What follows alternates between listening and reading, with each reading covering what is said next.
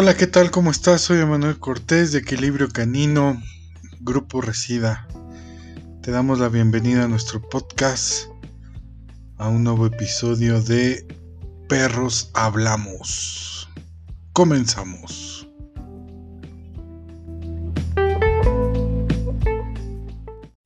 ¿Por qué lo hacemos así? Sabiendo que nuestros perros tienen un alto nivel de estrés cuando tienen un problema de este tipo con otros perros, ya hay que exponerlo al, al, al, ¿cómo se llama? Al estresante. ¿Por qué? Porque entre más lo expongamos, esa va a ser la solución. Y te das cuenta que a veces el, la solución es temporal, pero cuatro o cinco meses después vuelve y vuelve más fuerte. ¿Por qué? Por la tolerancia que tenía, que el perro por fuera cambió, pero por dentro nunca le hiciste sentir diferente. Y eso es lo que nosotros trabajamos, hacerlo, trabajarlo de adentro hacia afuera. ¿Y cómo lo hacemos? Con, comida.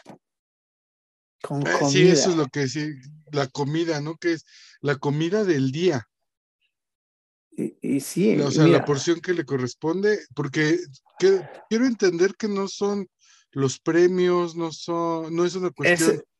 Ese, ahí ese es algo importante. Fíjate cómo lo mencionamos. La comida. No dijimos la golosina, no dijimos el premio, sino dijimos la comida. Incluso de la forma que tú piensas de esa manera, te va a cambiar la manera de entrenar. ¿Por qué? Porque el perro necesita la comida. El perro no necesita la golosina. El perro no necesita el premio. El perro necesita la comida. ¿Cuál es uno de los beneficios que a mí me gusta mucho sobre la comida? La información sobre el estado emocional de mi perro, que otra herramienta no me puede dar. Si tú estás estresado, y decimos como ser humano, te aseguro que no puedes comer. Y si estás comiendo, no puedes estar estresado. Entonces, esa es la información que yo recibo de la comida. Por mm, ejemplo, si estoy, si estoy trabajando con un perro en la cocina y me come todo lo que le doy y luego voy al parque y no le he dado de comer y no me recibe comida, ah, es que no le gustó su comida, no, es que no le gusta su comida, es que ya te está dando información y tú no la estás recibiendo. Eso es lo fundamental y por eso la gente me dice, ay, ¿a poco vas a arreglar tu perro con galletitas? Definitivamente voy a arreglar mi perro con galletitas. ¿Por qué? Por la información que recibo por parte del perro cuando él no toma galletitas. Y eso no lo, no lo, no lo tomamos en cuenta. Otra cosa, Manuel, que nunca hacemos a la hora de trabajar con perros de problemas conductuales. Mira, ahora viene lo, de, lo, de lo, ¿cómo se llama? Lo, compulsivo. Mi perro es agresivo hacia otras personas o hacia otro perro. Bueno, pues cada vez que el perro haga algo malo, dale el, el correctivo que en cierta forma hay espacio para eso, pero no de la manera que lo miramos comúnmente. Claro. Y ahí te va mi pregunta. Muchas de las veces vemos a nuestro perro ofrecerte 15, 20, 30, 40, hasta 50 buenas conductas. ¿Y por qué tenemos que esperar a que suceda la mala para corregir esa mala conducta? Cuando todas esas 40, 50 pudiste recompensar para reforzar conducta. Y pudiste reforzar conducta natural. Si recompensas conducta natural, es más probable que el perro se autorrecompense el simplemente, por el simple hecho de cambiar de decisión, sin que tú influyas. Y es por eso que yo digo que hay que poner más atención a la buena conducta cuando está sucediendo y recompensarla y no esperar a llegar a un límite de estrés donde tienes que añadir a, castigo físico. Y lo digo castigo de la manera que la sociedad lo conoce y no como del condicionamiento operante. Claro, claro, claro. Y, y otra cosa que sucede también, cuando añadimos cierto castigo físico, nunca le damos seguimiento hacia el perro, nunca le damos la información que sigue después de haberte corregido. Allí lo dejamos. Y ahí es donde oprimimos al perro y ahí es donde quebramos al perro, porque el perro dice, pum, pues ¿y ahora qué hice? y no le das la opción de entender otra cosa. Y a otra llegas otra vez, se comporta de otra manera y dale otra vez. Y otra vez el perro no tiene la oportunidad de entender que está bien, entre comillas, que está bien y que está mal. Y, volvemos, es que nos vamos solamente concentrando en lo que sucede por fuera y no te pones atención en lo cómo arreglarlo de adentro hacia afuera. Claro, claro. Otra cosa de la comida, entre más comida uses durante tu entrenamiento, es más es mucho más sencillo desvanecerla. Entre más recompenses la conducta natural del perro, más satisfactorio va a ser para el perro su misma conducta. Ahora dicen, ¿y por qué no caricias en mi, en mi, en mi, en mi eh, cuando me preguntan sobre eso?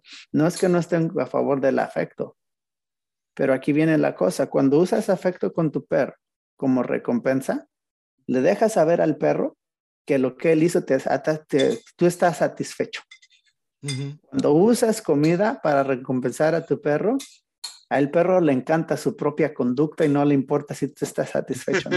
sí, claro, claro. Que a final de cuentas para nosotros es más importante. Y como te decía, es que yo no quiero, yo no vivo con la idea que el perro me tiene que satisfacer a mí.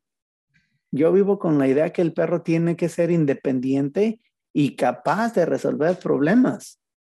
Entonces, Eso es más importante. Quiero eh, eh, entender, eres una guía un, mecanismo Exactamente. para que el perro pueda desarrollar su propio... Su propia conducta. Exacto. Exactamente. Qué interesante. Exactamente. Y si ya después de esta plática vuelves y miras mis videos donde estoy caminando con todos mis perros y te vas a dar cuenta un poquito más de esto. Creo que lo voy a ver completamente diferente. Exactamente. Es que mira, cuando todo se mira por encimita sin analizarlo, como alguien una vez me dijo, ah, pues si tú pues traes puros goldens y puros labradores. Y entre esos tres goldens eran agresivos hacia otros perros. Y después traje mis ocho pitbulls juntos en otra. Ay, traes puros pitbulls y algo, van a, algo le van a hacer a la gente. O sea que siempre está eso, ¿no? Siempre va a existir esto de... Sí, eh, pero... Eh, y, pero sí, eh, esto, mira, es que este trabajo de, conductismo, y digo conductismo, no digo con los perros, porque también trabajamos con otros animales, es fascinante y es, como siempre se dice, ¿no? Cuando enseñas un video o cuando humildemente te digo, cuando muestro un video, solo se mira lo, lo de encimita. O sea, no se mira todo el concepto que hay detrás de esto. Claro, claro. Y, y mira, ahí lo hablábamos de César y yo creo que pasa en todos los aspectos. Eh, mostramos quizás partes, ¿no? Partes y todo lo que hay atrás, no sabemos el trabajo, no sabemos lo que, este, cuánto tiempo, el tiempo, no sabemos realmente tampoco el estado de, del, perro, ¿no? Si es reactivo, si es esto, si es lo otro. ¿Cuánto tiempo te ha llevado poder mostrar esa parte, ¿no? hay quien lo hace en buena, en buena onda, hay quien lo hace en mala onda, ¿no? Pero es, la magia de la edición al final de cuentas, ¿no? Fíjate. Y fíjate, la gente que lo hace en mala onda, aún así te están mirando. Claro, claro, claro. Sí, sí, y, sí. y te digo, mira, yo no soy ese tipo de personas de que, de que odia a alguien o que le caiga mal a alguien. No soy de ese tipo de personas porque yo sé que todos hemos comenzado en algún lugar, ¿no? Si al menos nosotros, nuestra meta, nuestra meta, si en realidad es, de que si hacemos pensar a las personas que nos miran, de que hay otras formas de las que ellos están haciendo, yo ya gané. No me tienen que pagar ni un cinco, no me tienen, yo no estoy buscando dinero. Pero ya que empieces a hacer, a hacer pensar a la gente lo que generes conciencia, esa es mi meta. Claro. Y la gente que un día me llame y me pregunte algo, y si no tienen dinero para costearlo, con mucho gusto yo les ayudo. Pero hay otra cosa que también yo menciono. Ellos tienen que desear el trabajo más que yo. Porque también me ha tocado que la gente quiere que yo les ayude, pero son, si ellos quieren que yo les llame, ellos quieren que yo les haga, o sea que que les ofrezca. Exactamente, y tampoco es así, ¿no? Incluso la gente que me paga. Ah, ellos, tienen, ellos tienen que desear más el trabajo que yo. Claro, claro. Y, cuando, y otra cosa también, yo, es extraño, raro, que también me ha tocado ver un camarada ahí en el grupo que, que no soy muy, muy fan de él. Digo, no, no menciono nombres, que, pero en un comentario de estamos buscando entrenar, dice, no, pues fíjate que a mí, la gente cuando me mira qué hago con mi border collie, allí mismo me contratan por verme. Por lo que estoy haciendo, que hago que haga mi border collie. Y si te digo que yo no busco clientes, Emanuel, sino ellos me buscan a mí. Claro. ¿Y por qué te digo que no busco clientes? Porque si voy a buscar al cliente, por ejemplo, me llevo a mis perros y empiezo a hacer algunas cosas con ellos, cualquier cosa que se nos ocurra. Ellos te miran haciendo tu trabajo y en ese mismo, te, mismo tiempo, mismo, en ese mismo instante te piden información que quieren trabajar contigo, no te están tomando en serio. Solamente es lo del reality show de la misma idea, lo que se mira por afuera. El que de veras está desesperado, viene y te busca. O el que, el que le batallas más para, para encontrar, es el que vale la pena. Así es. Y son los que te toman con seriedad. Tampoco, fíjate que también ahí me he dado cuenta que el mismo entrenador en México, de los que he mirado por allí, no se tienen autorrespeto. Este, también malbaratan su trabajo y abaratan el trabajo de otras personas. Y también digo, de una otra forma y tristemente desprestigian mucho, ¿no? O, en esta cuestión también que generalizan y entonces también quitar ese estigma que, hacen en general es difícil, ¿no? También luego trabajar o, la credibilidad, cuántos estafadores no hay, cuántos pseudos no hay, ¿no? Exactamente, ¿no? Y me ha tocado, fíjate, me ha tocado me ha tocado y este, ¿cómo se llama? Tocar nervios o tocar cuerdas de, de este tipo de personas. Y también el, el, el, el pseudoconductista que se dedica a trabajar con perros de protección y quiere solucionar problemas conductuales de la misma manera que se trabaja un perro de guardia. Y no es así, es un mundo completamente diferente. es un mundo completamente diferente. ¿Y sabes qué es lo irónico, Emanuel?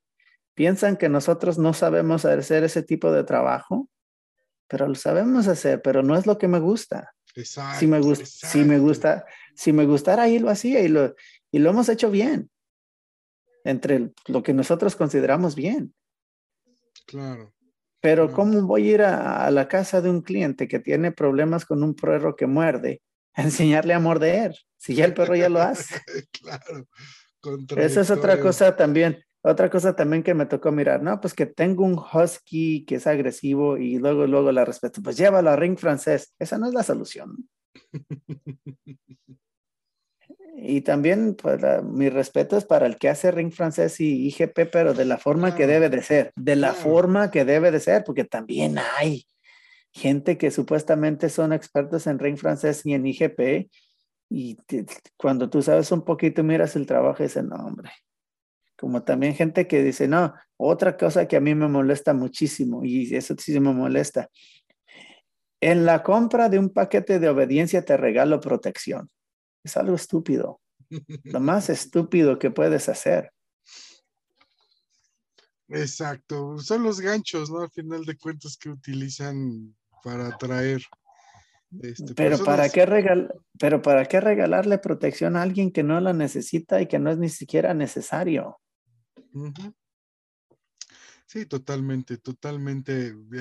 Ahorita me hiciste recordar, hay dos, tres anécdotas que justamente, como te lo decía al principio, cuando a mí me han pedido ese tipo de trabajos, se los digo, no es de que no me guste, te conozco, porque ya tengo tiempo trabajando contigo, pero pues no, o sea, yo no le entro a eso, porque al final de cuentas, el más perjudicado va a ser el perro. Y el de entrenador, tú eres responsable del perro. Sí, claro, y también, ¿no? Sí, Muchas veces sí, he dicho, "Ah, sí. espérame, porque pasa algo y va- va- van, primero va sobre el perro y después sobre el entrenador, ¿no? Y entonces, y pues al final de cuentas fue por una mala acción, ¿no? O negligencia, ¿no? Al final de cuentas, ¿no? Pero Pues sí, al final no, de cuentas es- eso es lo que es, ¿no? Así es, mi, mi estimado. Desgraciadamente, este mundo, y se lo, lo comentaba con todos los platico, sobre todo en México, no hay eh, una unificación eh, de criterios, no hay una certificación que pueda decir estos, bajo estos parámetros vamos a trabajar, lineamientos, sino que desgraciadamente y afortunadamente digo también porque pues estoy dentro de ahí, del gremio, pues trabajamos como vamos aprendiendo, ¿no? No hay un, no hay una, dime, dime. Ahí es donde mencionaste algo súper importante. Seguimos aprendiendo, pero hay gente que definitivamente ya no quiere aprender. Hay que seguir aprendiendo y ahí es donde está el problema. ¿Cuántas gentes hemos mirado? ¿Cuántas veces no hemos mirado tantas personas usando el método killer o el método de compulsión? Ya no es necesario. Ya todos pasamos por allí, Emanuel. Exacto. La gente piensa que yo no sé de este trabajo, ya pasé por allí y ya probé este otro método y me di cuenta que, que ya no te genera conflicto. Entonces, por ejemplo, si tú tienes una, un, vas en un lago larguísimo y alguien te llega con una, con una lanchita de remos y ahí le vas de y de y de, ¿no aceptarías una, una lancha de motor que te va a llevar del otro lado del lago en cinco minutos? Claro. Obviamente no del tiempo, sino de la mejoría del, de la mejoría de la herramienta, ¿no? Exactamente. ¿O no aceptarías tú una, herra- una herramienta? Ahora, si la gente piensa en dinero, vamos a ponerlo de esa manera, ¿no aceptarías una herramienta que te diera un millón en vez de una herramienta que te dé 10 mil? Claro. Es lo que yo no entiendo, que no se me hace lógico de por qué la gente no acepta cambios. Y el problema también que miro, porque pues a veces también sí, sí, sí hay gente que todavía son unos másters en usar ciertas herramientas, que también el otro lado empieza a criticar lo que el otro lado hace. Y ahí es donde, ahí es donde existe el gran problema. No podemos estar críticos, como ya habíamos mencionado antes, ¿no? La gente que en realidad entiende su método, no puedes estar comparando peras con manzanas o naranjas con papayas. Exacto. Al contrario, y es donde yo digo, y la verdad por eso nace y surge este podcast. Porque precisamente eso, a ver, muéstrame, muéstrame, ¿no? O sea, enséñame, muéstrame qué podemos aprender, qué podemos compartir y sobre todo da a conocer, que es algo que digo, no sé, eh, de repente sí he visto videos que lo hacen, pero siento que lo hacen también como así de, a ver quién es más chingón, quién la tiene más grande. Y no va Ah, por eso- ahí, ¿no? O sea, el chiste es, a Sí, ver, eso es- vamos a eso es- platicar, vamos a ver. Eh, eh, Fíjate, ahí te, va, ahí te va algo que me sucedió recientemente, ¿no? Puse un video hablando de la libre conducta y lo voy a sostener. A veces abus- abusamos mucho del micromanejo en nuestros perros. Abusamos del micromanejo. Y a la hora que quieres que te funcione el micromanejo, no te funciona. Y hablo de la libre conducta mucho y me llega un mensaje, no, pues sí estás allá en la cerro, que estás ahí en una, una zona rural, que pues está fácil y que no sé qué tanta, qué tanta idiotez dice, ¿no?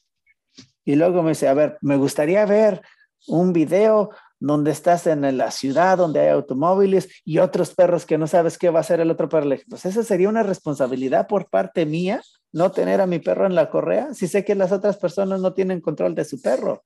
Le dije, no voy a hacer un video mostrándote eso nomás por, nomás por mi orgullo y por, por querer mostrarte algo a ti, que a final de cuentas, pues yo no gano nada con mostrarte a ti algo Exacto. y pierdo más. Yo no voy a, yo no voy a la, a- mira, yo no voy a poner en riesgo a una persona que le va a tener miedo a un perro por X o Y razón, solo por mis tanates de enseñarle a este idiota de que lo puedo hacer.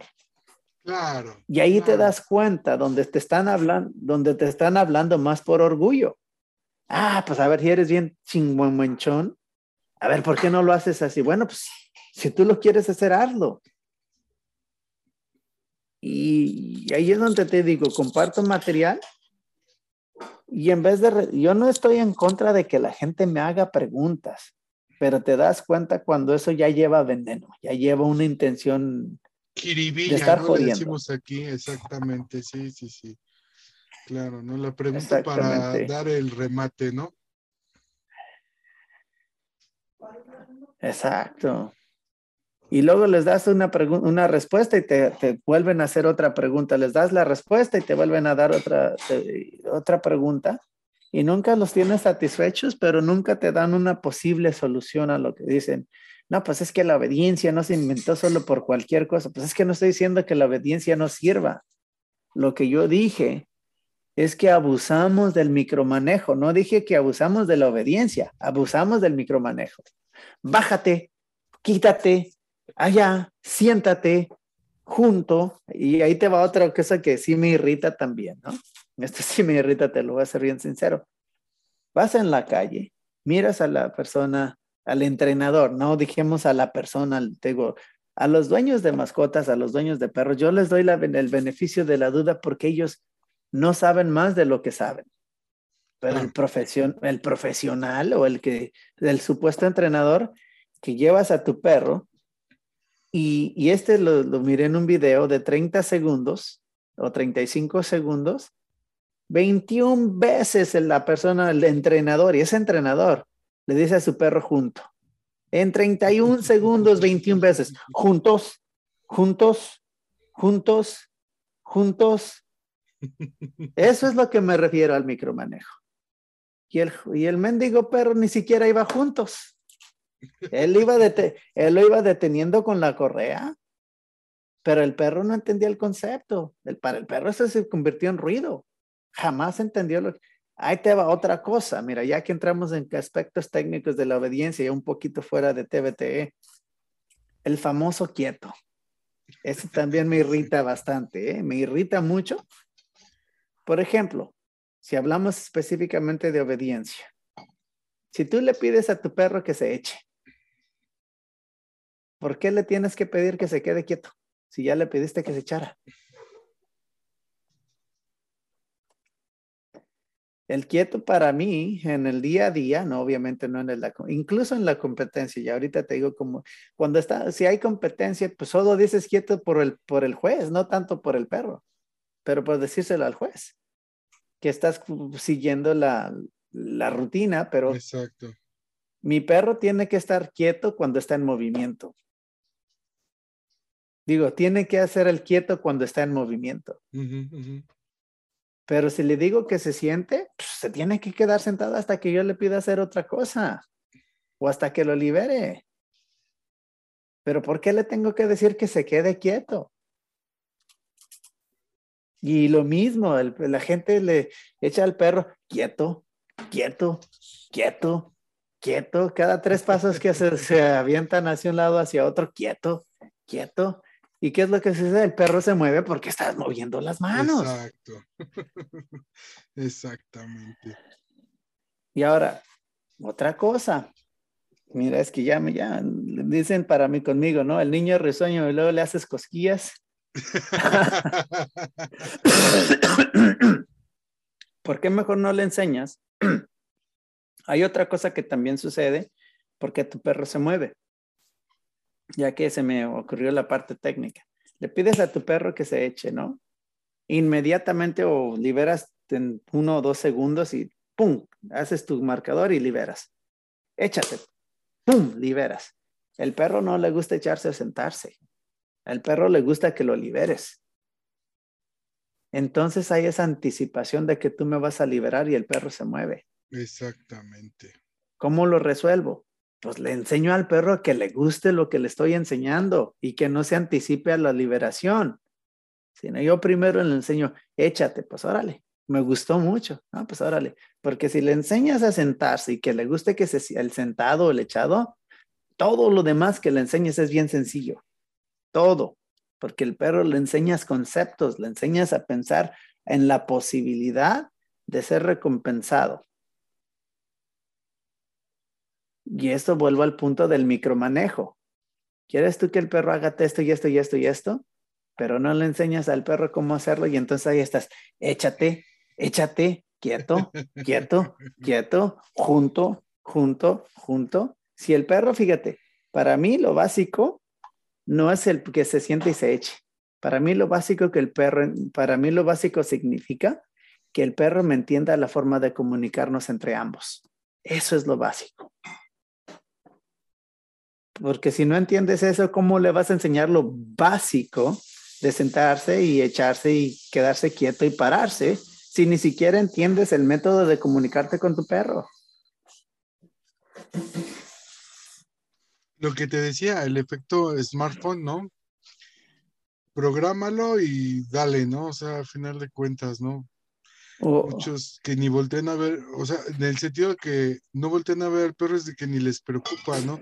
Yo hago, tan mecánico lo traen, que es, yo hago lo que sé y lo reproduzco y lo reproduzco ya mecánicamente, ¿no? Ya no me importa cómo, cómo se sienta el perro, cómo este, lo manifiesta el perro y como dices, qué tan estresado, qué tan preocupado, que con miedo, si no, hasta con pereza. ¿Qué estado de ánimo tiene el perro, no? Por... Mira, Drive. El número, ¿cómo se llama? A ver, déjalo traduzco aquí, aquí en mi mente. La cantidad de energía generada por un recurso externo. Ese es el drive. Si te das cuenta cuando ese mi perro tiene ball drive, la pelota, tiene drive de la pelota, es la energía que le ponen a esa pelota. Es la energía que le ponen a la comida. Si entendemos eso, también se nos facilita el trabajo. Y si entiendes qué es el drive, también puedes hacer que tu perro cambie de una cosa hacia otra. No, te digo, digo yo risueña y haciéndome cosquillas. sí, sí, sí, sí, sí. Y es por eso que miras al perro apagado y todo eso. ¿Y cómo generas motivación? También, ¿cómo puedes generar motivación? Pues que mi perro no tiene drive, pues genéraselo. Búscale cómo generársela. No es que el perro no la tenga. Bueno, pues que no tiene drive porque a lo mejor hay muchos estresantes alrededor de donde estás entrenando. Es que te digo, mira, yo le digo a la gente, cuando entrenas, tienes que jugar ajedrez. Tienes que tener la mentalidad de que estás jugando ajedrez. Ya sea conductual o ya sea obediencia o ya sea lo que ya sea de servicio, ya sea de rescate. Tienes que jugar ajedrez y vas a mover esta pieza pensando en las cinco piezas que lo, que el perro va a mover y cuál es la siguiente pieza que tú necesitas mover y las cinco que él va a mover. Tú tienes que estar constantemente pensando a eh, dos o tres movidas adelante de la que ya diste. Estar un paso adelante. Sí, una, una de las habilidades que uno tiene que desarrollar como entrenador, de acuerdo a mi criterio, es, la anticipación de lo que miras que te puede, te puede generar algún problema. Y si te anticipas a esto, puedes lidiar con ese problema sin ni siquiera generar estrés en el perro. Porque tú ya te anticipaste al problema que te puede dar la sombra de aquel árbol, la rama que se cayó, la puerta del carro que se cerró, el automóvil y la bicicleta que están alrededor de donde entrenas, todo eso te genera estreses. Es un todo lo que todo lo que nuevo está todo lo que está nuevo alrededor de nosotros cuando estamos entrenando, yo le llamo un estresante. Para así simplificar el nombre y no estar en tecnicismos que aquí que allá, sino cosa nueva que integramos, le llamo estresante para no estar yo lidiando con mi cerebro, no que es este así, que es este allá. y si tomas en cuenta todo eso, también tú vas a generar mejor estrategia. Pero entonces tú no comienzas en lugares controlados. Sí, no controlados por mí, sino controlados por el perro. Y volvemos al ejemplo de que voy a entrenar al perro en cualquier situación, obediencia o conductismo, donde el perro pueda obtener éxito abrumador antes de avanzar al siguiente paso. Y se aplica en todo. Porque te digo, vamos otra vez, y aquí es donde me preguntan, la inundación. No puedo empezar en un lugar donde el perro ya tiene estrés y le, le añado todo lo que es dificultoso para el perro, pues lo que voy a generar es más estrés. Y aparentemente el perro va a estar tranquilo, pero simplemente se está apagando. Y no se está comportando como lo que, genera, lo que nosotros tratamos de generar, que es el perro optimista. Controlado. sí, sí, sí. Sí, o sea, nosotros estamos en contra del control. Suena un poco drástico, un poco exagerado. ¿Por qué? Porque el control en un, en un momento u otro te va a fallar. ¿Por qué se te olvidó cerrar la puerta? ¿Por qué se te olvidó ponerle el collar de, de, entrenamiento? ¿Por qué se te olvidó ponerle el bozal? ¿Por qué se te olvidó X y Y? El control siempre te va a fallar tarde o temprano. Si generas el perro optimista, no tienes necesidad de control. Te digo esto, es que esto es bien, es, que esto es, es que esto es bien profundo. Sí, sí, sí, sí, sí, sí, definitivamente. Y al final de cuentas, y como dices, y lo, lo mencionabas, ¿no? Por eso las recaídas, por eso los malos comportamientos, o el que tiene el control no se encuentra, y pues obviamente eh, pues pasa, pueden pasar accidentes, desgracias, ¿no?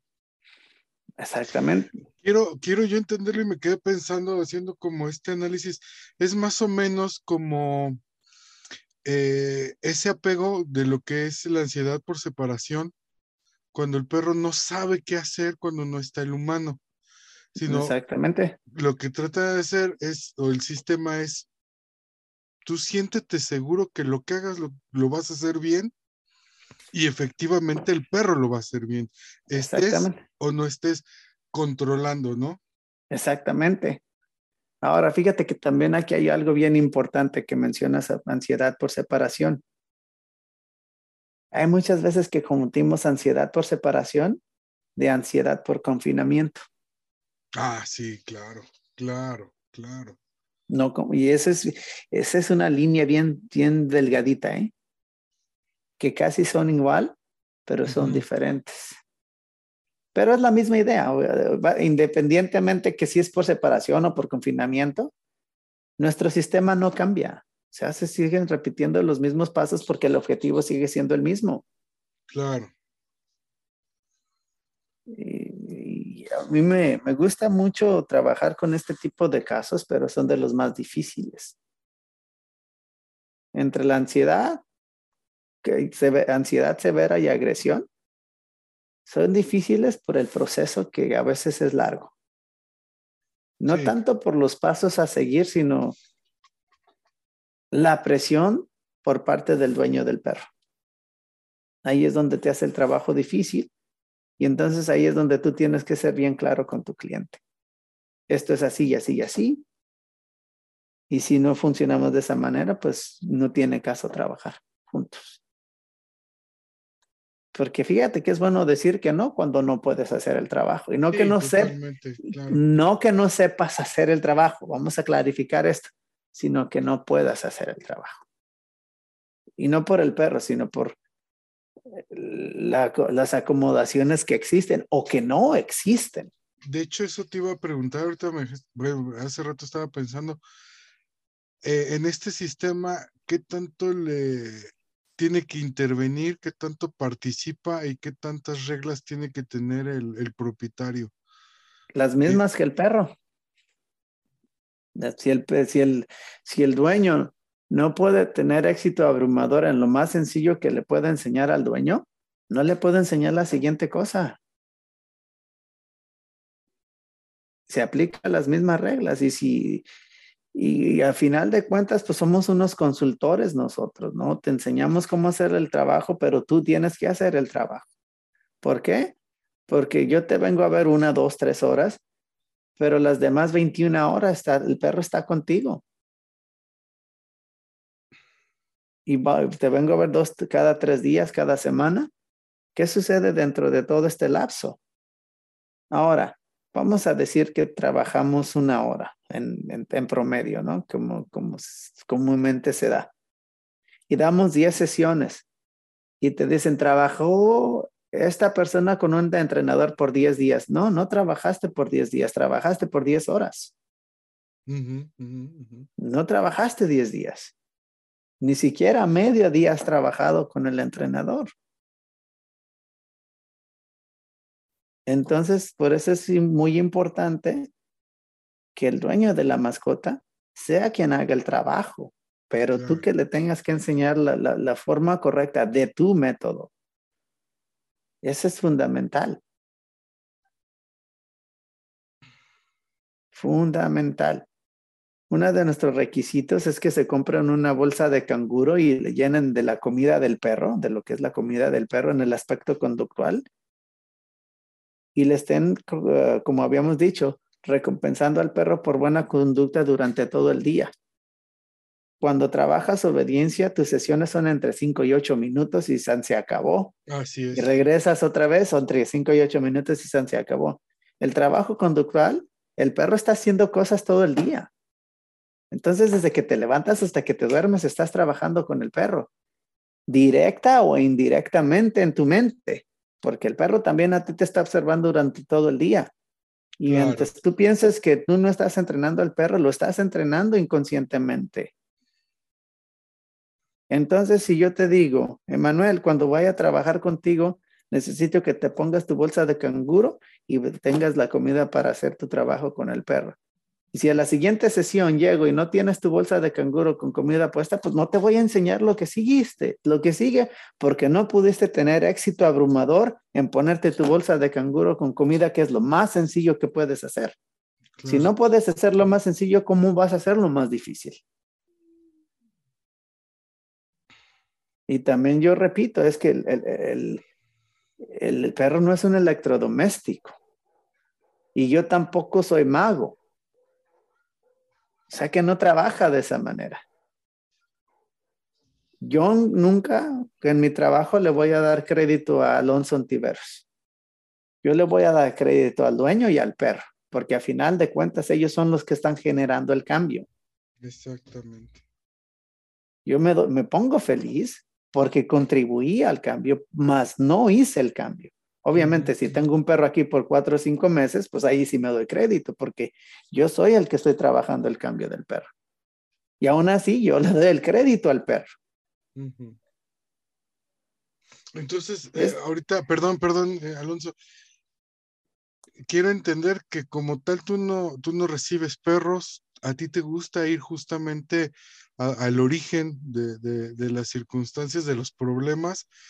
Y la otra, eh, me imagino que en el sistema que tienen no hay recaídas, pero al tú enseñarles el camino a los propietarios, si ven que hay un cambio o empieza a haber otro comportamiento de regresión o recaída o intento de recaída, el propietario sabe cómo Exactamente. corregir, ¿no? Exactamente, y aquí viene los grados escolares la información de la comida y de una cosa que nosotros le llamamos el sistema de calificación de tu perro.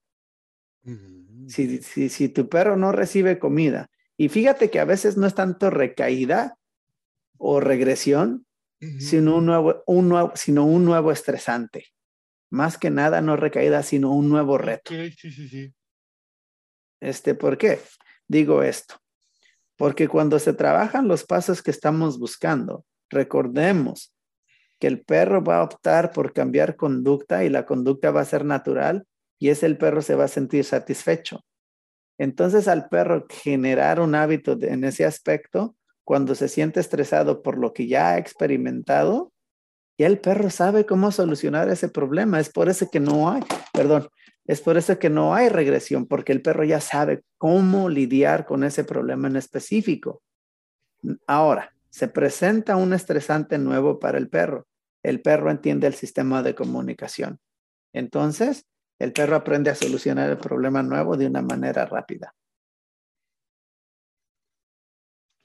Eso, eso me viene, y desde hace rato te lo iba a, comentar, son mapas mentales. Exactamente. Exactamente. Te digo, este, este sistema es bien suave. Se mira sencillo, pero tiene mucha... Su complejidad, ¿no? Sí. Pues son 35 años de trabajo. 35 años de desarrollo. Y se sigue, y también TBT sigue evolucionando porque hay nuevas ideas de parte de, de, algunos de los estudiantes, quizás una idea que yo he contribuido por allí. Entonces, sigue evolucionando. ¿Y por qué no usar algo que te funcione mejor que lo que estabas haciendo ayer, el día de mañana o el día de hoy? Claro, Sería estúpido si no lo hiciéramos. Y eso es lo que... Sería una secta, ¿no? Al final de cuentas, ¿no? sí. Algo ya establecido y que no pudiera cambiarse y alterarse, ¿no?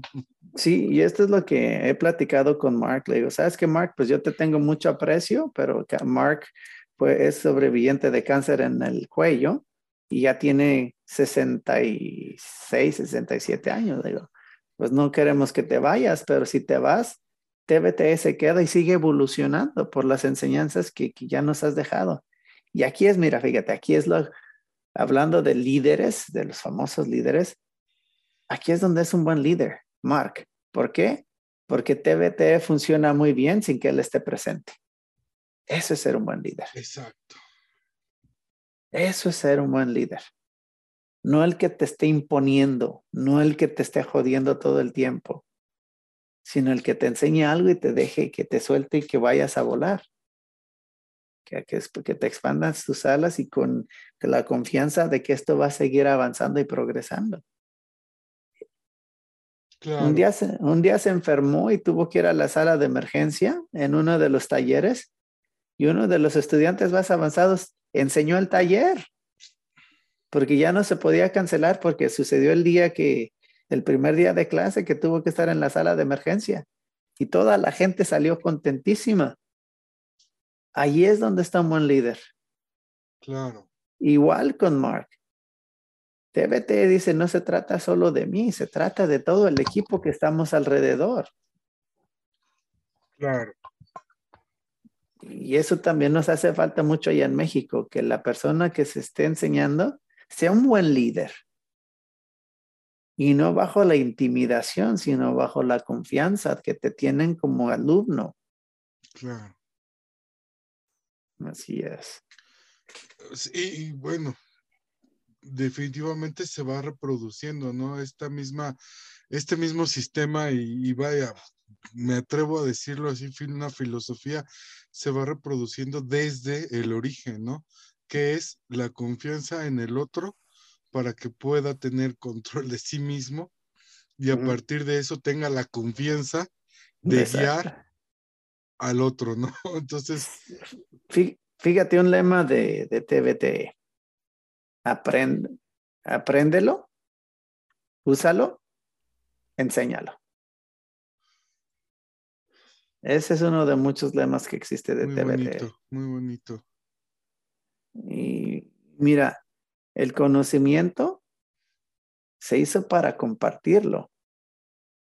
Si tú aprendes algo, es como una luz o una vela, una luz. Si la pones abajo de la cama, no te sirve de nada. La luz tiene que estar arriba en el techo para que alumbre todo el cuarto. Claro. Ese es el conocimiento. Mucha gente ya en México, volviendo a lo que observamos, y lo digo porque lo observo, y aquí también sucede, no creas que no pero en México lo miro más. Es más marcado, ¿no? Yo sé esto y no se lo voy a enseñar a nadie porque es mío. Y ahora otra cosa, también me he dado cuenta que ahí te das cuenta, alguien se robó una de mis ideas.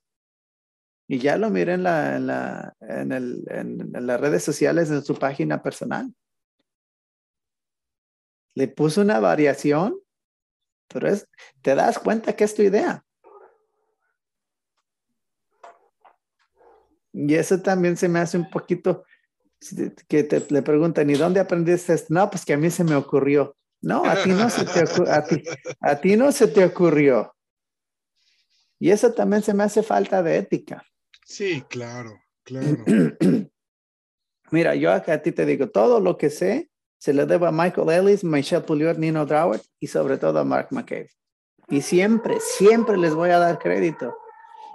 Esto no es algo que yo inventé, es algo que yo aprendí de ellos y siempre voy a estar agradecido. Y en México también eso nos falta. Aprendemos una idea de, una idea de alguien y nunca le damos crédito a la persona. No los adjudicamos como propia, ¿no? Y cuando te, cuando te has más pasado años desarrollando esa idea, por muy, mira, las ideas que tú compartes, cuando ya se miran terminadas, ah, es bien fácil, eso se me hubiera ocurrido a mí. ¿Y por qué no se te ocurrieron hace cuatro o tres años? ¿Y por qué se te ocurrió hacer la, variación después de lo que viste que yo hice? Si es tan sencillo de, desarrollar esto. Claro. Incluso el de sujetar comida, te tardas un, un, rato para desarrollar ¿Cuál es la mejor forma de desarrollar, de, sujetar comida en tu entrenamiento? Pero cuando lo miras ya, ya, que alguien lo hizo más, ah, pues a mí se me hubiera ocurrido. Y se me hace de veras falta de ética, ¿eh? Cuando alguien se roba tu idea y no te dan crédito por ella. Claro. No me importa que no me den crédito, pero te das cuenta el tipo de persona que, que son, este tipo de persona que son y el tipo de profesionales que son. No te puedes llamar profesional cuando es como, como el compositor de una canción, ¿no? Que la canción tiene éxito cuando te la robaste, como el del Emilio Estefan, el famoso Emilio Estefan, ¿no? Sí, sí, sí, sí, claro, claro, el plagio. Y, te da, es falta de ética. Totalmente, totalmente. Y en México también tengo, nos falta mucho aprender sobre cómo dar crédito a la gente que desarrolló la idea o desarrolló el sistema. Porque tarde o temprano te va a llegar una pregunta que no la vas a saber responder porque no eres dueño de la idea.